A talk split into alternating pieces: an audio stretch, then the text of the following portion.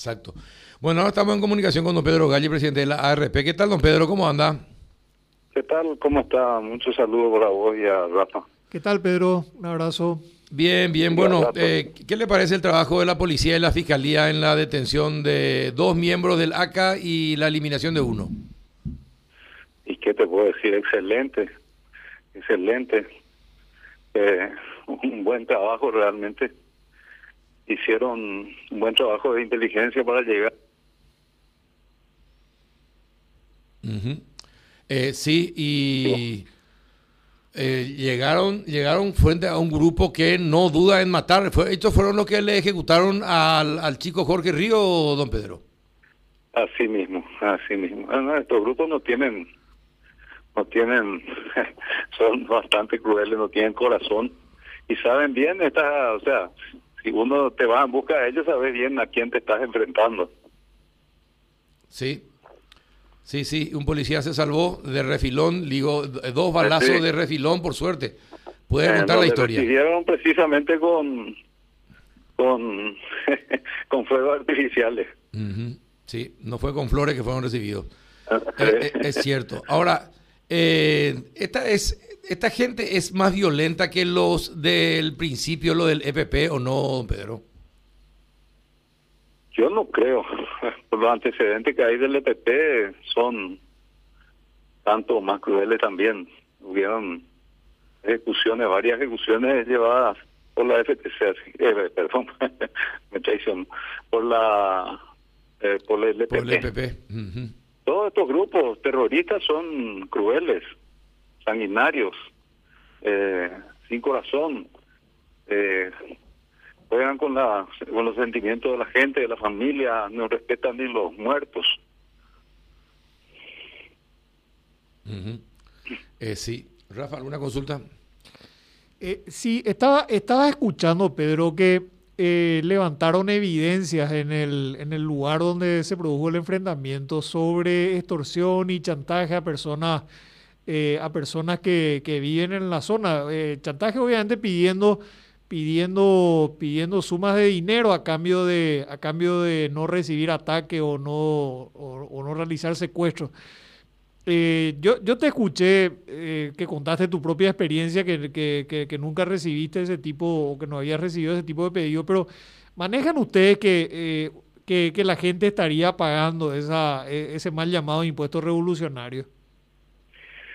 Sí, se maneja eso. Lo que pasa, Rafa, que, que se maneja casi todo en off. Son muy, muy, pocos los, los casos que se saben. Y muchísimos otros casos que, que en nombre del EPP también fueron extorsionados a la gente. Se formó toda una franquicia para, para extorsionar en nombre del EPP y mucha gente dio dinero y mucha gente no cuenta eso, o si después de darse cuenta que fueron virus tampoco quieren contar.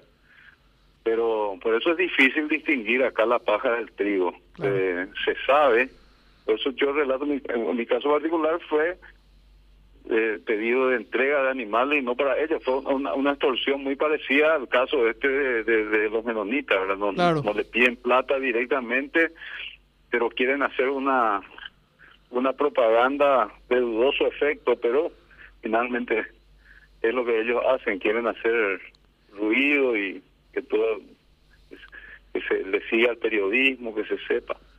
Y es una táctica también, pero evidentemente piden también a la gente, pero este grupo que operaba en la zona de Concepción se caracterizaba más por este tipo de, de extorsiones. Le llegaba mucha gente, bastante indisciplinado, inmóvil. Todo, todo este grupo desde el primer grupo que fue determinado en tu época. Sí.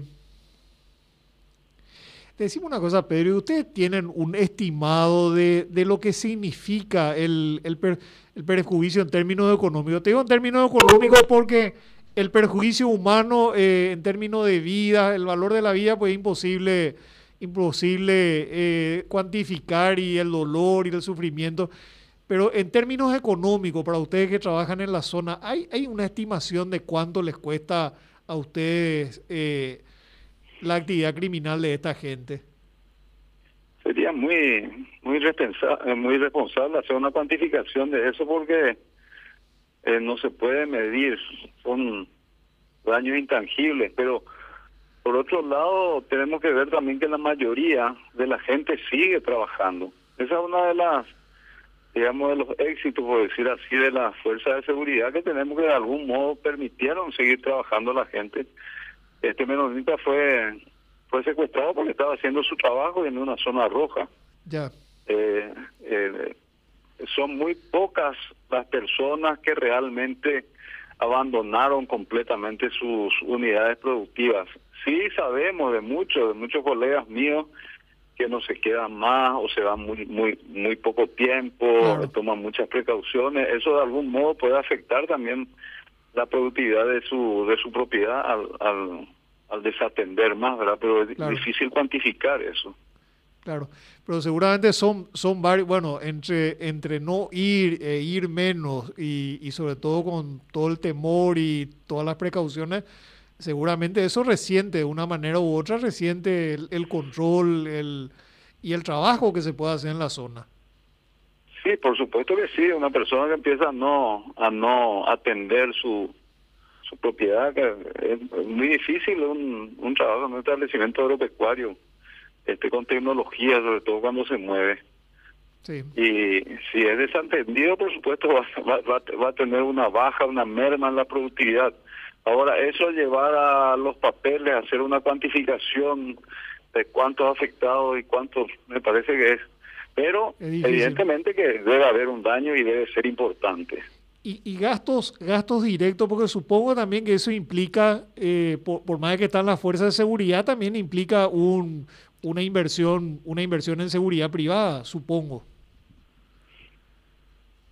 Eh, mira, tal vez los muy, muy ricos, muy, este, ¿cómo te voy a decir? Sus, sus condiciones le permitan eso, tal vez puedan acudir a ese tipo de seguridad privada, pero es difícil en un, en un establecimiento ganadero donde las superficies son relativamente grandes, ¿verdad? Aunque no, eh, por lo menos comparada con la superficie de, la, de los terrenos urbanos, para hacer una cobertura eficiente se necesita mucho personal. Hay gente que tiene hecho, yo no tengo. tengo que este valer de lo, de lo del Estado y es lo que en la mayoría de las partes paga. Hay gente que tiene, lo que pueden pagar, pagan, pero ahí vamos a entrar otra vez en lo que siempre criticamos, ¿verdad?, de no formar grupos armados o paramilitares que vamos a alimentar otro futuro problema. Sí, e, es realmente un problema. En, en, Colombia hasta ahora, hasta ahora siguen teniendo problemas colaterales. Muchos se, se formaron estos grupos, primero empezaron como empresa y después eh, tuvieron ya su actividad propia y en muchos casos se quedaron con los campos y el, remedio termina siendo peor que la enfermedad. Ese es un, peligro, ¿verdad?